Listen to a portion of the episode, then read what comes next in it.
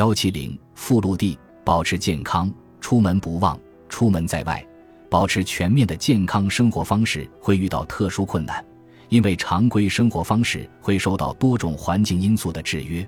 睡的床不是自己的，周围的声音、温度、灯光都和家里的不一样。醒来的时候，发现环境不一样，时间不一样，没有常规的选择和动力坚持做身心练习。饮食方面，要么大多在外就餐，要么主人在家中设宴款待。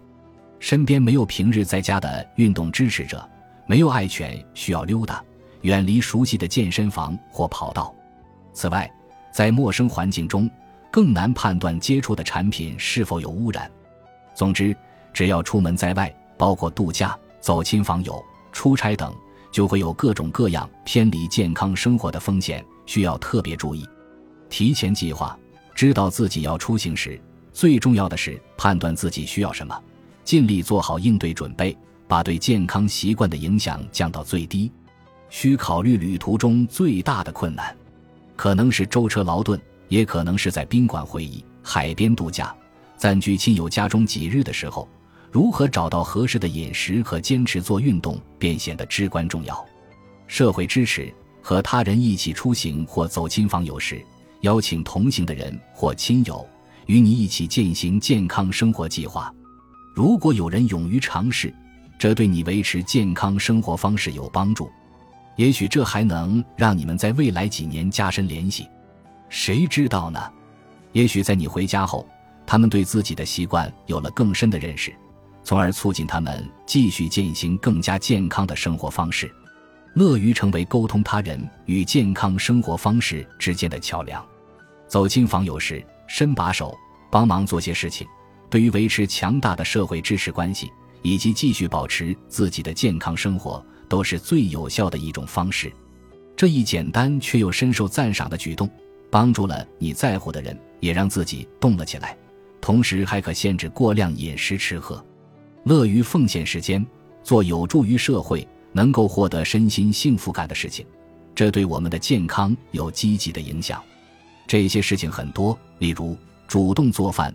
既分担了他人的责任，也准备了健康的美食。饭后洗碗，或是请家人给你一项任务，尤其是他们一再推迟却需要做的事情，这会让你感到有意义，也帮助了你所爱的人。花时间与周围的人真正建立联系，包括火车或飞机上的陌生人、好友及家人。对周围的世界保持开放的心态，对不期而遇的人也温暖善待。这些都有助于你感到生活更有意义，与外界联系更紧密，内心更加满足。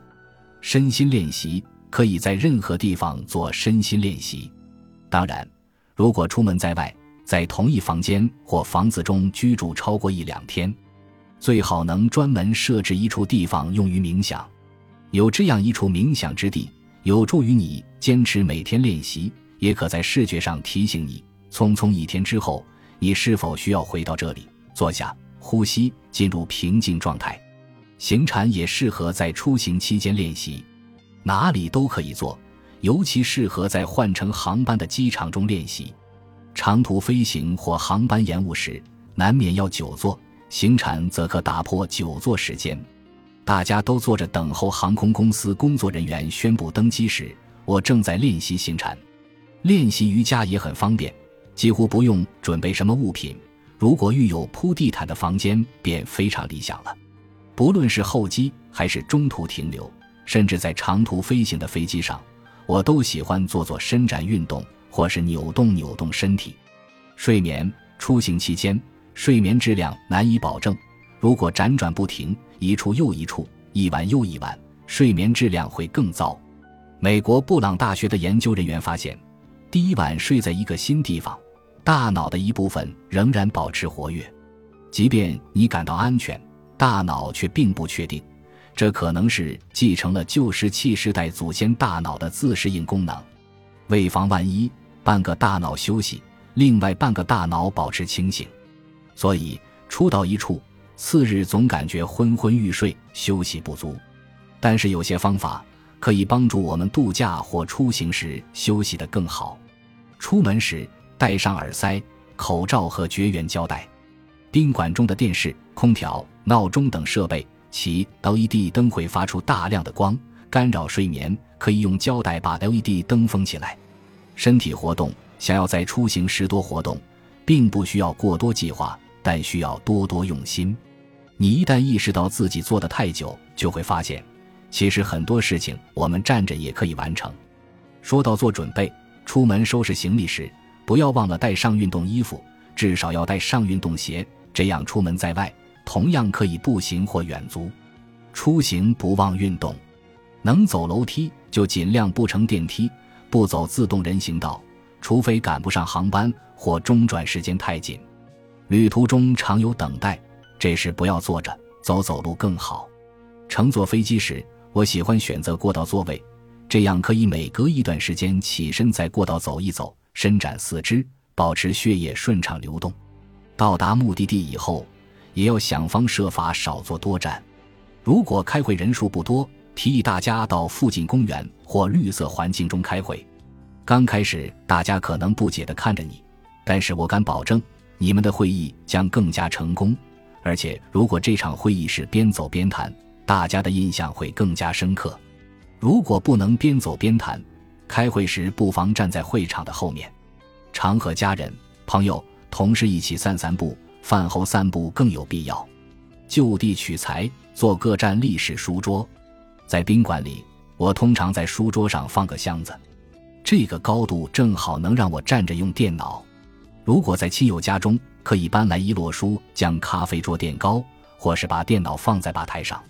饮食，出门在外，追求健康饮食会有明显困难。有时一桌子菜都不是你想吃的，或者即便是主人在家自做的菜，也仍然不合你的要求。尽管我们强调健康食谱，最好是先有所计划，包括和主人沟通饮食上有哪些禁忌，但是不要走极端。一次晚餐或午餐的魄力不是世界末日，两相权衡，要么伤害了亲友的感情，要么饮食走偏一次，更好的选择可能还是后者。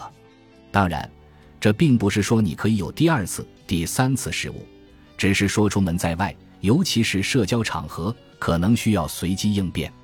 旅行或度假时，带上健康的零食，比如保持蛋白质平衡的坚果和种子。水果干、单份坚果黄油、脱水蔬菜和加工度最低的碳水化合物。在餐厅点菜，可以不受菜单所列菜品的限制，按自己需要选取菜品的食材，重新自由搭配。这种创造性的点菜方式会让你感觉舒适。例如，作为一个素食者，我在一家以肉食为主的餐厅点菜，要的是配在牛排上的羽衣甘蓝，配在炸鸡上的豆子。配在鱼上的上釉胡萝卜照样可以吃素。有时服务员需要和厨师确认一下是否可以做，通常他们都会照顾我。当然，我小费给的也慷慨，希望能弥补特殊点菜要求为餐厅带来的不便。在机场，为了一餐素食，需要看遍所有可用食材。连锁店可能比其他店更方便，例如。墨西哥食物一般都有豆类和蔬菜，但是要少吃米饭，或是选择吃糙米饭。有一次我在机场饿得难受，离我最近的以素为主的餐馆是一家比萨连锁店。尽管我连一片比萨也不想吃，但是我看到比萨上面有很多蔬菜浇头，还看到了锡箔纸。于是我问能否在锡箔纸上放很多蔬菜，加点橄榄油，在比萨炉中烘烤几分钟。终于，我享用了一餐非常美味又有营养的美食。结账时，店员不知该如何收费，因为他们之前从来没有单独卖过食材。尽管如此，他们觉得我的要求很有意思。见到用锡箔纸包着比萨蔬菜，不禁哈哈大笑。我旅行时一直带上坚果，所以蛋白质需求能得到满足。机场很容易就买到坚果，但要仔细看配料表。因为他们经常会加糖和有害的油脂，环境住在不熟悉的地方，尤其是宾馆，很难控制接触的化学物质。有时我走进宾馆房间时，闻到清洁产品的强烈气味，简直难以忍受。我通常会选择窗户可以打开的房间，打开风扇，开窗换气，然后出去待几个小时再回来。